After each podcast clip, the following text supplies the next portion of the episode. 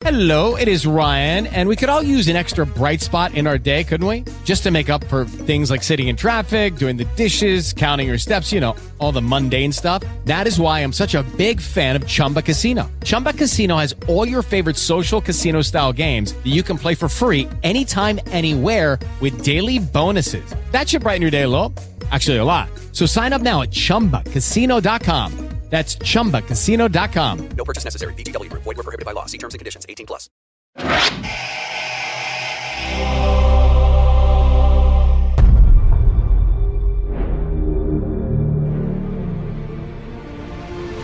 Bienvenidos a Swamp Thing, La Cosa del Pantano, el podcast oficial de esta nueva miniserie que ya podés disfrutar en HBO. Mi nombre es Sebastián De Caro. Yo soy Juan Manuel Domínguez. Y esta es una miniserie de podcast dedicado a analizar todo lo que pasa en cada episodio de Swamp Thing, La Cosa del Pantano. Cada dos semanas nos vamos a encontrar para desmenuzar dos episodios. Dos. Vamos a empezar esta semana con el piloto, obviamente, Sí, porque claro. así empiezan las series, y después con el segundo episodio que es Worlds Apart. Para empezar a charlar, eh, hay que recordar que todo comenzó algún tiempo atrás y no en la Isla del Sol, sino cuando Bernie Bryson y Len Wein, en una fiesta, empezaron a hablar de mujeres, uno tenía el corazón roto, esa típica situación, quien no la ha vivido, de ir a hablar a la puerta de la fiesta. Con Barney Sí. Claro, eh, exactamente. Bueno, la suerte, la fortuna con Len Wein.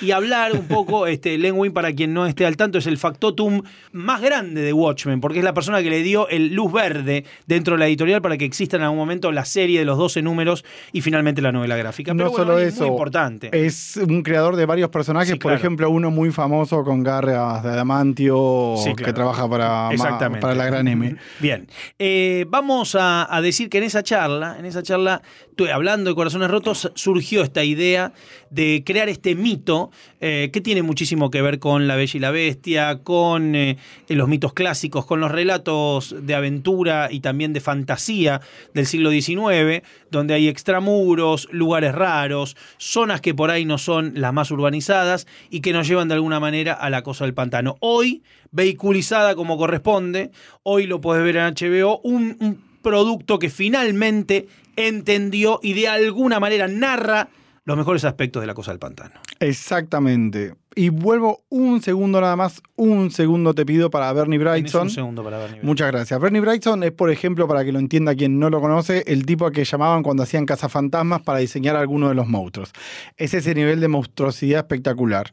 Y por eso es que eh, este nombre de Bernie Bryson a la hora de diseñar a la cosa de Pantano, Something, es tan importante y por eso es tan importante, como decías vos, cómo esta serie de HBO decide como honrar esa visión del terror de este tipo. Eh, Está, esta serie está decidida a ser una serie de terror. Eh, de alguna manera, eh, hay antecedentes también en la literatura. Uno piensa en los pantanos de Luisiana, que es donde está situada toda la aventura de la que vamos a hablar, y no puede dejar de sobrevolar el espíritu de Lovecraft, efectivamente, el de Poe, em, relatos de alguna manera de series eh, primordiales que estuvieron antes de que se cuente el tiempo, que vuelven de alguna manera, que están conectados con la naturaleza, con el medio ambiente, y la primera escena del primer capítulo, para meternos ya en el episodio, además de una música que nos introduce en un clima que va a ser el que va a rondar por toda la, la serie. Estamos ahí, ¿no? En, es de noche, estamos en los pantanos y tratando de descubrir qué es lo que está sucediendo con una serie de experimentos de personas, de piratas o de mercenarios. También una imagen muy, muy Conrad de personajes atravesando el pantano intentando en una misión secreta descubrir qué sucede allí. Es que de inmediato la serie decide decir yo soy una serie de terror, voy a empezar como comienzan las películas de terror que tienen este nervio, voy a agarrar a este personaje de DC y voy a hacer algo que de inmediato vos vas a entender cuál es el ADN de esto, a dónde quiero ir, aunque te voy a sorprender. Entonces de inmediato nos ponen en ese pantano, de inmediato está todo oscuro, de inmediato tenemos tres sureños que no sabemos bien qué están haciendo, tirando unas cosas en el pantano. El pantano es una figura, el pantano es Viva. una entidad, claro. Y de repente ellos están tirando esto que no sabemos qué es y empieza a aparecer de la nada una especie de eh, uno no podría decir criatura, pero empiezan a moverse las ramas de una forma como si fueran seres sentientes, se empiezan a mover por encima del agua, está el golpecito en el barco, se construye esa cosa de una forma, digo, vos decías Conrad, pero también hay un clasicismo casi de cine de los años 80 a la hora de mostrar a alguien que está golpeando, que está pasando por la ventana corriendo, bueno, en este caso es algo que está en el pantano, algo que se está acercando, algo que está vivo y que obviamente no quiere que estos muchachos estén haciendo lo que están haciendo. Hay una imagen que también da cuenta de, de lo gráfico, de, o como vos decías, el guiño y la autoconciencia de narrar terror o evocar determinados géneros tradicionales a esta altura, eh, como esa imagen final, ¿no? Cuando todas las ramas construyen con el último que es atacado, este, después hay un sobreviviente, evidentemente, pero como muestra eh, muy Bernie Bryson, ¿no? Explicabas hace un rato qué tipo de iconografía manejaba Bernie Bryson y ahí hay como una mini viñeta de la cosa del pantano. Exactamente, hay un hombre directamente empalado por un árbol que se Sí. le hace parte de la estructura de un árbol, que es como te decía antes, además de esta preciosura que es este comienzo de escena, que inmediatamente te, se plantea casi como una alfombra roja de vengan, vengan al terror clásico, pero al mismo tiempo ahí te dicen, no solo vengan al terror clásico, vengan a, a este terror particularmente exagerado y particularmente feliz y que te va a generar estas imágenes que el terror a veces todavía no se anima a hacer en el cine, pero que acá como serie tiene la fuerza de desarrollarlo y, de construir esta cosa muy impresionante, muy pictórica y que inmediatamente te muestra hasta dónde va a llegar la serie. Inmediatamente te dice, yo no soy este tipo de serie, ni tampoco esta, ni aquella. Voy a hacer una serie donde podés llegar a ver una violencia tipo no apta para menores de 18 años. Eh, Abby Arkane es el personaje que va a ser presentado en la escena subsiguiente a esta. Eh, los Arkane tienen tradicionalmente, eh, la historieta tiene como dos periodos para que más o menos se entienda. En algún momento se fundan los mitos de la cosa del pantano y es una historia más a la traición de un amigo eh, y, la, idea de recuperar un ser amado habiéndose convertido uno en un monstruo.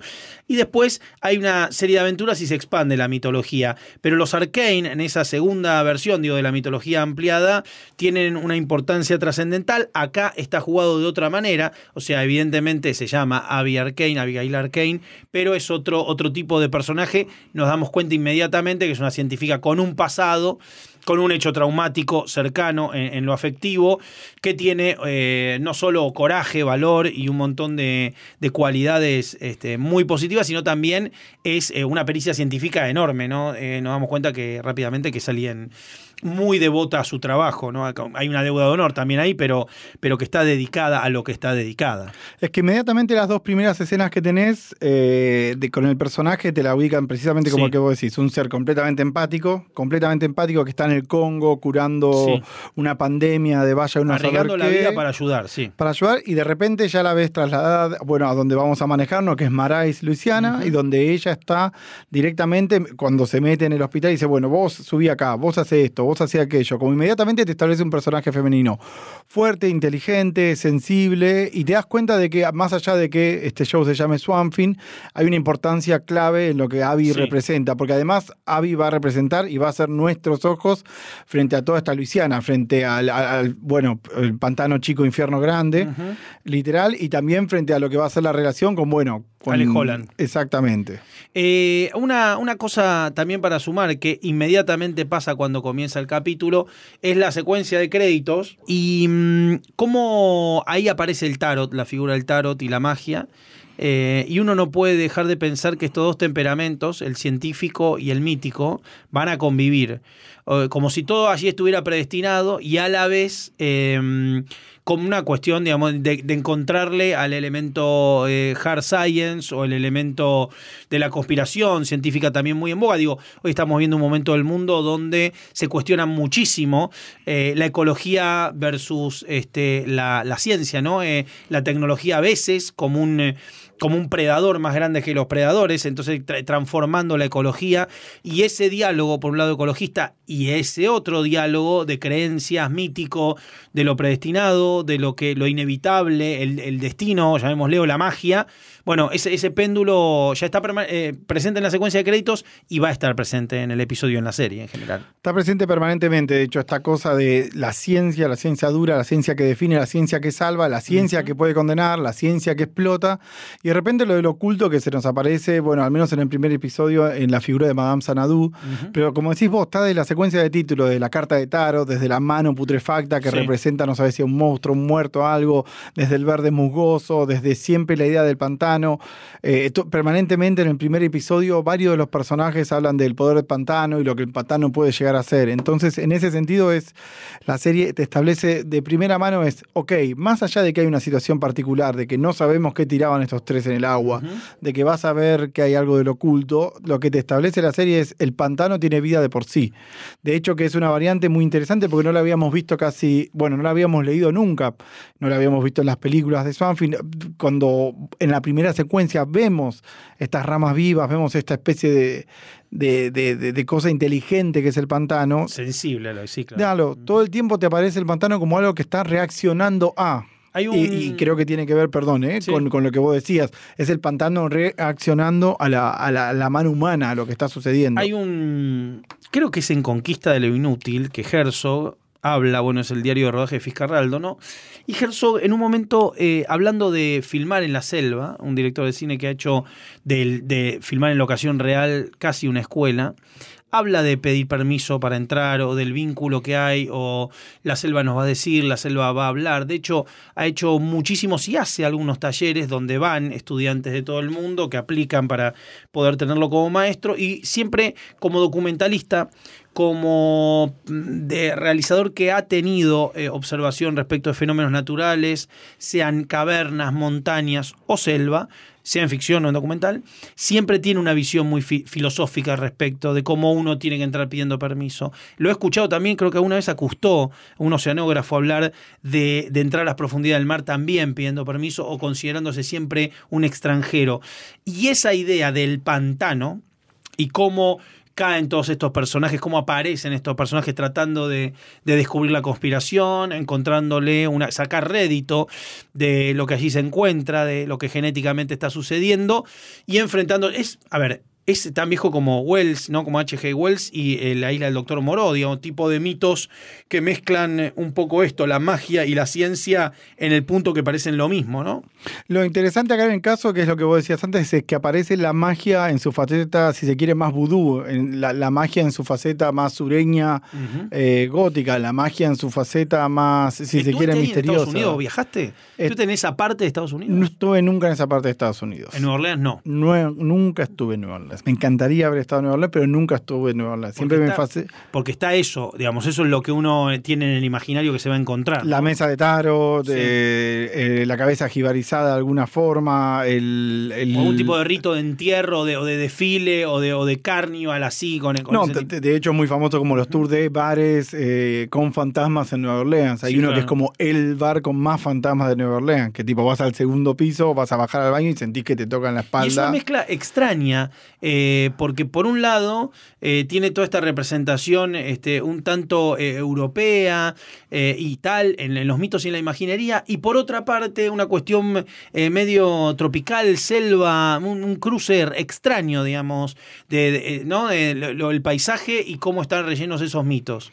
No, que de hecho eso está muy presente en la serie, está como muy bien construido, digo, todo el mito de Luisiana y del sur, inmediatamente, viste que a partir, te- tenés tenemos la primera secuencia donde aparece Abby, donde descubrimos que hay una especie de pandemia, que aparece el personaje de Susie, y después ya tenemos una reunión del pueblo de inmediato, que es algo que a veces las series se guardan para un determinado momento, y acá ya tenés Sí. al pueblo protestando contra el magnate, entonces inmediatamente te establecen como esa, esa vida sureña contra esta vida industrial de la que hablábamos antes, que, que está ahí amenazando en el pueblo queriendo generar algo. El otro personaje que va a aparecer es Alec Holland, que está, está presentado, y esto refuerza un poco lo que decía Juanma, eh, la idea de Abby como un personaje fuerte y ser nuestros ojos, porque Holland, que es el protagonista histórico de la cosa del pantano, digamos, la cosa del pantano, es un personaje presentado eh, eh, totalmente de un modo, no, no quiero decir inferior, pero sí más random, más... eh, la presentación de Holland no es la presentación de ningún héroe. De hecho, lo más bizarro, si lo pensás, es que la presentación de Holland, la manera en que vos vas conociendo a Holland como personaje, tiene que ver con la forma en la que ella lo va descubriendo. Vos te vas enamorando del personaje igual que ella.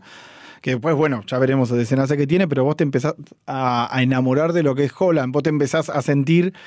eh, ella lo ve a Holland por primera vez, que él está metido en medio del hospital, ahí en Marais, como viendo qué pasó con este Sí. brote, que Susi está internada, a ver, controlando la sangre, y apenas lo ven, le dicen, che, ¿qué carajo haces acá vos de vuelta? Y inmediatamente ahí descubrís a este tipo que está en ojotas, de hecho le dicen ojotas en algún momento, y construyen como una versión que si Humani- bien Muy, muchísimo más humanizada que el Holland que hasta este momento nosotros habíamos conocido a través de todo material ya no es el Ario experto en nada, es un tipo que tiene sandalia, que, que es- tiene su pelo morocho, que no tiene plata, de hecho dicen usa mi computadora para subir sus videos, que no tiene para pagar el alquiler, pero que es inteligente. Em- em, Aparece como una cuestión casi hasta romántica de, de la construcción del saber que se opone a, eh, a, a la industria. De hecho, él en un momento tiene un Más diálogo... parecido a un médico de frontera, a Exacto. una gente que hace, ¿cómo se llaman los que se afilian para hacer este salvata eh, escudos humanos y todo esto en, en protestas ecológicas? Casi como de- hasta medicina de guerrilla, Sí, ¿viste? claro, como claro, una claro. cosa así. Exactamente. sí. Y, y- y se marca mucho el factor de su pobreza, pero simplemente supongo para explicar la conexión que tiene con este otro personaje. Que es eh, el, capataz del pueblo, que es el dueño del pueblo, que es el personaje que también va a tener un vínculo muy fuerte con Abby. Eh, ese personaje está vinculado a. Aparece también ahí, bueno, aparecen eh, Will Patton y Virginia Manson, ¿no? Y hay que decir de alguna manera que además de ser dos actores muy vinculados al género, son muy buenos actores. Y el guiño, ¿no? De, ponerla a Virginia Manson también me pareció como un, hallazgo. La historia trágica y. el momento que cambia esta historia para siempre, que es el accidente. El la creación de la criatura. Dos, sí. Finally, no, final del episodio 1. Uno, Tenemos claro. la creación de la criatura, tenemos el momento romántico por excelencia, tenemos el momento que te va a el gran Big Bang de, digo, de hecho, obviamente los pilotos eh, generalmente son como, digo, algo que te está preparando para, pero en este caso, en, en ese particular momento vos empezás a entender un poco lo que va a ser la serie, porque hasta ese momento estás viendo una serie de dos personas que se están seduciendo, Sí. que hablan de determinadas cosas. Descubriendo esta conspiración. eh, Hablan de sus errores, sí. claro, ella habla de ella habla de la conexión con este lugar, porque ella vivió toda la vida ahí, habla de esta amiga de ella que murió, se reencuentra con la familia de esta amiga, la, fa- la familia, la familia de esta amiga es como la dueña del lugar, él habla del vínculo con esta misma familia. Y al mismo tiempo él establece que estaba descubriendo algo, al- apenas descubre eso, aparece esta figura cuando él está investigando y pasa lo que pasa. Sí, explosión eh, y transformación. Dos disparos, explosión y transformación. No solo eso, algo que yo nunca vi en mi vida, que es ballesta con bengala. Que es una nueva categoría de asegurarte que las cosas están saliendo bien si estás asesinando a alguien. pero- Ballesta con bengala, eh, ahora que me lo mencionás, sí, no lo había visto anteriormente. y ballesta me da mucho miedo. No Y- sé si tiraste con una ballesta alguna vez. Nunca tiré con una ballesta, pero ya me parece impresionante el hecho de que alguien la pueda alzar y decir, en lugar de agarrar esto, Me da más miedo cargada una ballesta que un arma. Eh, sí, cualquiera de las dos cosas me da miedo igual. me da pero- más miedo cargada una ballesta que un arma, te juro. Me da más miedo, vos me decís, acá hay una ballesta cargada y un revólver cargado, me da más miedo la ballesta, porque la veo más inestable. O sea, la ballesta entiendo que en cualquier momento se dispara sola. Entonces, la verdad que eh, bastante impresionante si a esto le sumamos la edición de Bengala. Eh, y tenemos el mítico origen, el mito de origen de la cosa del pantano, la explosión, para crear el monstruo, el híbrido eh, y las dudas que comienzan. En algún momento, un autor eh, que cambió la historia de los guiones de historietas para, para siempre, eh, sugirió esta ecuación invertida que en realidad no era la cosa del pantano un hombre convertido en una planta, sino una planta que tenía algo de conciencia de alguna vez sido un hombre y dio vuelta, eh, eh, digamos, le, convirtió, la, invirtió la carga de la prueba para que vaya hacia otro lado la cuestión de la conciencia humana, ¿no? Que es uno de los mitos más recurrentes de la fantasía. Me parece que la ciencia ficción tiene dos obsesiones: el tiempo y qué es ser humano. ¿No? Entonces, el 50% de la problemática es el de la, cosa del pantano, ¿no? Que es la humanidad. Y si revisamos lo que había pasado hasta ese punto en el capítulo 1, sobre todo en los caracteres de Abby, tanto como de Alec, hay algo que los define, que es su humanidad, ¿no? Eh, eh, Exactamente. Cómo, cómo toman su trabajo y cómo lo integran a la sociedad. A eso iba, eh, eso, eso es brillante, o sea, te establece, la dinámica del primer episodio es tan rápida en un punto que es como ellos eh, hablándose, enamorándose, seduciéndose a partir de su conocimiento profesional y, y no de un histeriqueo, yendo a un bar, bebiendo, ella de repente reenfrentando su pasado. Bueno, pero lo que coinciden es eso, además. Cómo se toman su trabajo y para qué creen que es útil de su trabajo. Exactamente, y después nada, antes de que él se vaya, literalmente como la última escena escena de seducción, tomando un trago juntos, como más cándido no puede ser, más humano no puede ser ese momento, y él de repente se va a- directamente a un instante de, de cine, se va a un instante tipo glorioso, con una explosión incluida, con, con la criatura saliendo, hundiéndose en el agua, el agua tiñéndose de rojo, casi un cariño tipo a lo argento por, por la creación de la maldad, o por la creación de lo distinto. Y después al mismo tiempo ese resurgimiento del agua, que ella es la testigo, de eso es fundamental. Abby es la persona que lo ve salir por primera vez del agua a él, siendo obviamente Swanfin, siendo la cosa del pantano, y el fuego atrás, ¿no? El contraluz, una cosa como muy poderosa en términos de construcción de la imagen y de aquí está la criatura, que obviamente, como decías vos, es el momento donde los primeros pasos son los primeros pasos de Frankenstein, son los primeros pasos de, de un mito que. Se desprendió de su humanidad y todavía no sabe qué es exactamente y que no sabe dónde está yendo y que me parece que todo apunta un poco a lo que decías vos, a esta ecuación más cercana al Señor de la Barba, que tiene que ver con, quizás no es Que tanto... no es Dios, pero pues, es un, un no es Dios. Dios, es un un, Dios. un señor de barba. Hay señores de barba en Inglaterra, hay señores de barba Sí. en Northampton y hacen cosas, Sí. o sea... Eh, Eh, hay, hay que eh, señalar una cosa, en el canon de la cosa del pantano, nosotros, digo, vamos a ir viendo cómo se desarrolla eh, esta miniserie, pero en el canon, nosotros sabemos que los poderes, básicamente, o, o las cualidades o las habilidades que va a adquirir Holland en esta nueva versión son controlar todas las plantas, todo lo que sea vegetal en el mundo a voluntad, o sea, poder manejarlas y hacer que hagan lo que él quiera, y todo tipo de flora, sea cualquier cosa. Lo o que sea, sea. lo que es vegetal, él lo maneja. Lo que es vegetal él te lo maneja, la, la huerta orgánica la rompe, te- tipo te maneja todo. y es inmortal, se regenera, no puede morir. Bueno, eso es algo que la O serie... por lo menos sabíamos que era así. De hecho, es un gran principio del segundo episodio. El segundo episodio de, de- de entrada te establece que él no puede morir. O sea, que de hecho uno creería que puede llegar a tener miedo por el personaje, esta cosa de la vegetación. Hay una primera secuencia con Abby hablando con la policía del Sí. pueblo, qué sé yo, y de repente hay una secuencia donde Susie, que es la primera infectada de esta pandemia que vemos ahí que no pueden frenar, eh, se despierta al mismo tiempo que despierta él. Ella está en el hospital, obviamente, con todo conectado para sentir su pulso, para sentir cómo late su corazón. Y él despierta, la cosa del pantano despierta y se empieza ella, con- de la- cuando ella se quiere sacar las cosas de la muñeca, de la cabeza, todo lo que tiene pegado, todos los elementos médicos que tiene pegado, la cosa del pantano emula ese movimiento arrancándose un pedazo de cerebro o del musgo Sí, que es su sí, sí, cerebro claro. ahora. Y ahí te establecen no solo la conexión entre ellos, sino esto que es fundamental que vos decís. Entre los poderes de la cosa del pantano está el no morir, es vegetación. Al menos hasta ahora, en lo que hemos visto en la serie, no sabemos en la forma en que puede morir, digo. Y eso es fundamental. Sí, eh, digamos, es como la corporización de todo lo que está pasando en el pantano. O sea, lo, lo más acabado o lo más complicado de las investigaciones que se están realizando. Un freak enamorado, perdiendo su humanidad, viendo cuál es su lugar en el mundo y entendiendo que está inaugurado por una tragedia. Eh, personaje oscurísimo, digamos, de lo, de lo más oscuro que ha dado eh, la historia del cómic, ¿no? De superhéroes. Es eh, en que, exactamente, de hecho, una de las cosas más hermosas que tiene Swanfin en, en la serie, que, que- que viene a, a encajarse perfectamente con lo que es el linaje del personaje, es ser un relato de terror pura sangre, pero que también es un relato de, de terror pura sangre que tiene en su ADN muy, muy, muy establecido qué es lo que vino antes, ¿no? Las historias de terror de los años 50 en Estados Unidos. Bueno, el fantasma de la ópera. Exacto. El fantasma de la ópera eh, de Gastón Leroux, que en algún momento decía eh, el maestro Laiseca que lo que nunca fue bien representado fue la Cámara de los Suplicios. Vamos a comparar un poco la Cámara de los Suplicios con el pantano de Swamp Thing. La Cámara de los Suplicios era eh, toda una construcción que había hecho alrededor del teatro de la ópera, el fantasma de la ópera, que le permitía básicamente una especie de baticueva. Casi diría que la primera baticueva de la historia es la Cámara de los Suplicios. Es una Y la Cámara de los. Suplicios, es que la Cámara de los Suplicios es lo más parecido a un layer, como diría un gringo, de una madriguera de un, de un héroe.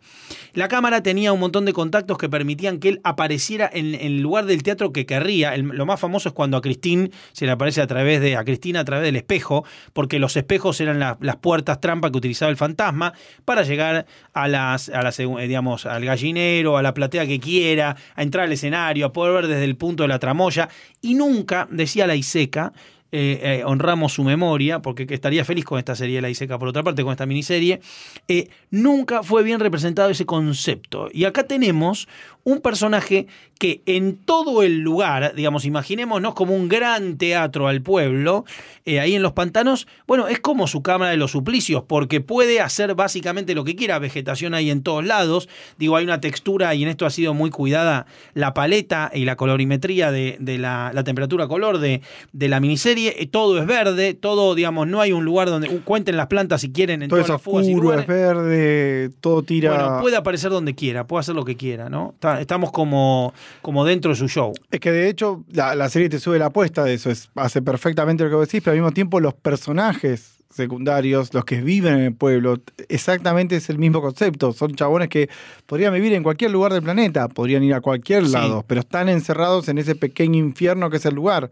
Porque gran parte de lo que hace la serie, vos te vas dando cuenta ya en el segundo episodio con más fuerza, son todas las tramas internas que tienen que ver con ellos, con, con traiciones del pasado, con eh, cosas turbias que se están haciendo en el presente. Bueno, la culpa que tiene Abby con eh, la muerte de su amiga, ¿no? La culpa que tiene, que en un momento ya directamente se hace física en términos de una imagen de terror, con la amiga despertándola, agarrándole la mano en el segundo episodio. Esta amiga que no sabemos qué pasó, que Abby dice que ella la mató, que la madre de ella la acusa, que el padre de ella, que es más malo que, no Sí, sé, sí, sí, sí, sí, sí. que Joaquín Phoenix, o sea... eh, le dice que la quiere y que la perdona, y como toda una muerte no resuelta, pero que la serie usa para generar un fantasma bien, también así, bien puro, bien brillante, bien oscuro, bien apagado, bien con agua podrida encima, que la levanta como el peor despertador de la historia de la humanidad, y ya ahí estableces que ese fantasma va a ser una presencia muy grande en toda la serie. Sin hacer trampas ni entrar en spoilers, va- vamos a anticipar que este, este péndulo del cual hablamos antes, ciencia y magia, eh, yendo para el lado de la magia, eh, después de haber hablado de cómo la ciencia generó a Alex Holland en La Cosa del Pantano, hay un... van a pasar cosas con los muertos. No nos adelantemos, pero van a pasar cosas con los muertos.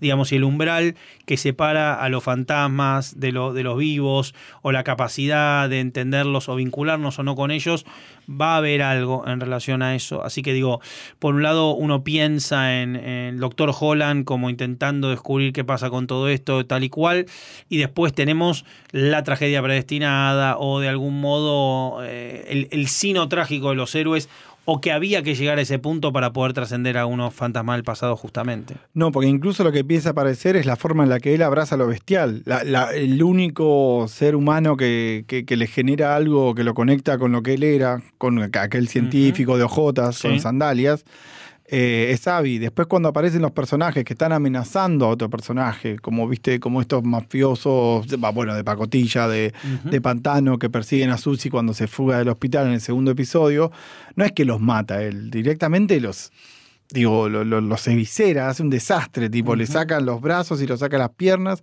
y le saca la cabeza. O sea, ahí lo que empieza a aparecer para mí es toda esta beta de wow, o sea, todo bien, yo digo que soy Alex, pero soy capaz de hacer esto, o sea, no puedo frenarme. Hay algo, hay, algo eh, digo, está la idea del mal como raíz también, ¿no? Del mal que no suelta. Y hay algo de- del pantano que lo eligió a él que empieza a aparecer por su forma de entender determinada forma de actuar, o sea, vaga la redundancia, pero él actúa con una violencia muy de inmediato que quizás eso es algo que la serie va a explorar mucho más adelante. Hay un pequeño, pequeño mito, y voy a darles dos, dos ideas para que compartan con qué pasa con el pobre Doctor Holland.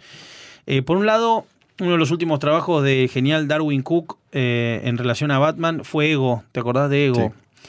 En Ego se plantea algo que hasta entonces no habíamos visto leyendo historietas, que era la idea que Batman era una entidad que corporizaba o que se canalizaba a través de Wayne, ¿no?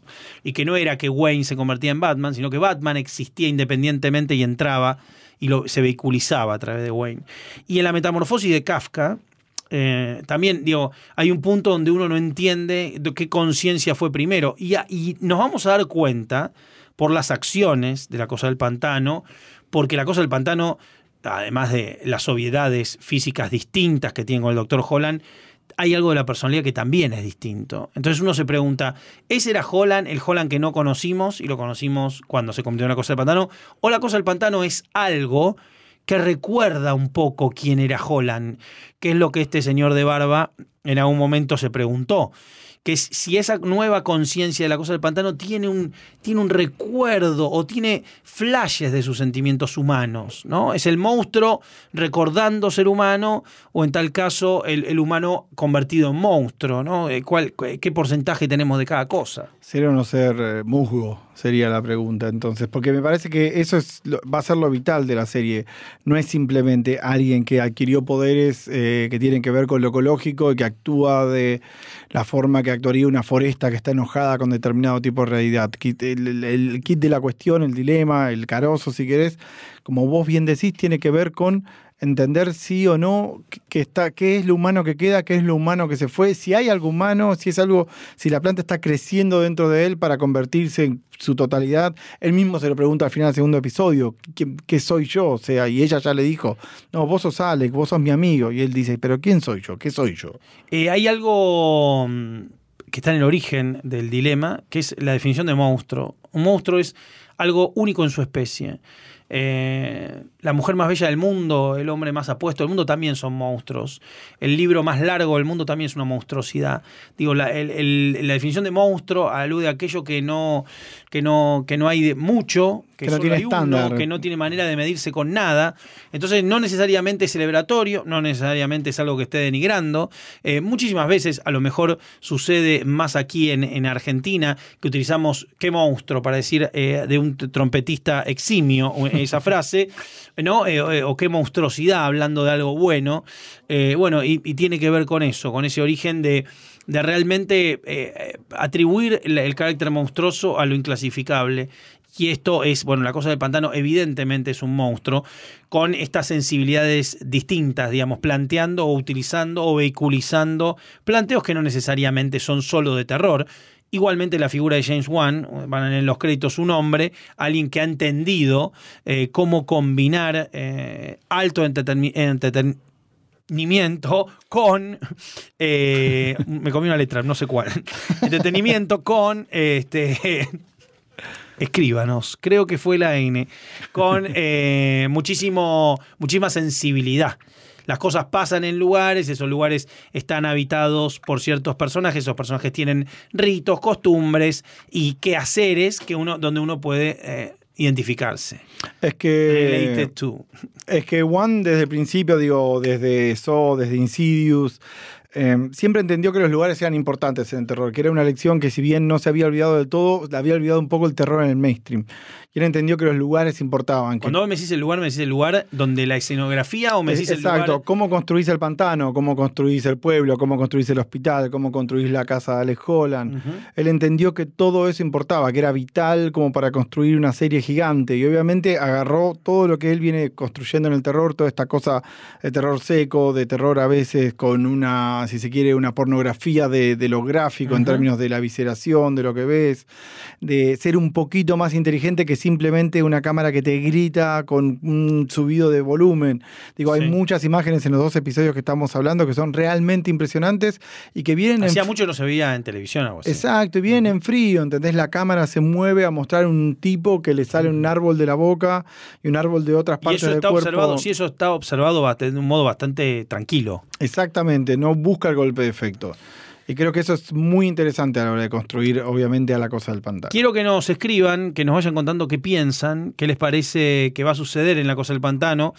Va a haber cambios, estén atentos, porque lo que sucede en los capítulos por venir va a ser lo que va a terminar de setear el verdadero conflicto o de los conflictos más fuertes que va a tener esta miniserie. Eh, la verdad que estamos muy contentos de poder hablar de modo apasionado de algo que tanto nos gusta, como es la cosa del pantano. Me Exactamente. hubiera hecho un tatuaje, pero ya no tengo medio. Bueno, en algún momento me lo voy hacer. Hasta acá llegamos con este episodio de Swamp Thing, La Cosa del Pantano. Recuerden que pueden escuchar un nuevo capítulo del podcast cada dos semanas y ver la miniserie no solo en HBO, sino también HBO Go, On Demand, cuando quieran y donde quieran. Y a nosotros nos escuchan en Spotify, Apple Podcasts y todas las aplicaciones para escuchar podcasts que vos quieras, Eva. También hay otros podcasts que no hay que olvidar, Sí. originales, The Outsider, donde... Dos pibes muy facheros, Sí, Sí, ¿qué más? incomprobable. Watchmen, His Dark Materials y muy pronto muchas más series de HBO. Nos reencontramos en el próximo episodio. Mi nombre es Sebastián De Caro Yo soy Juan Manuel Domínguez. y este fue el podcast oficial de Swamp Thing, La Cosa del Pantano.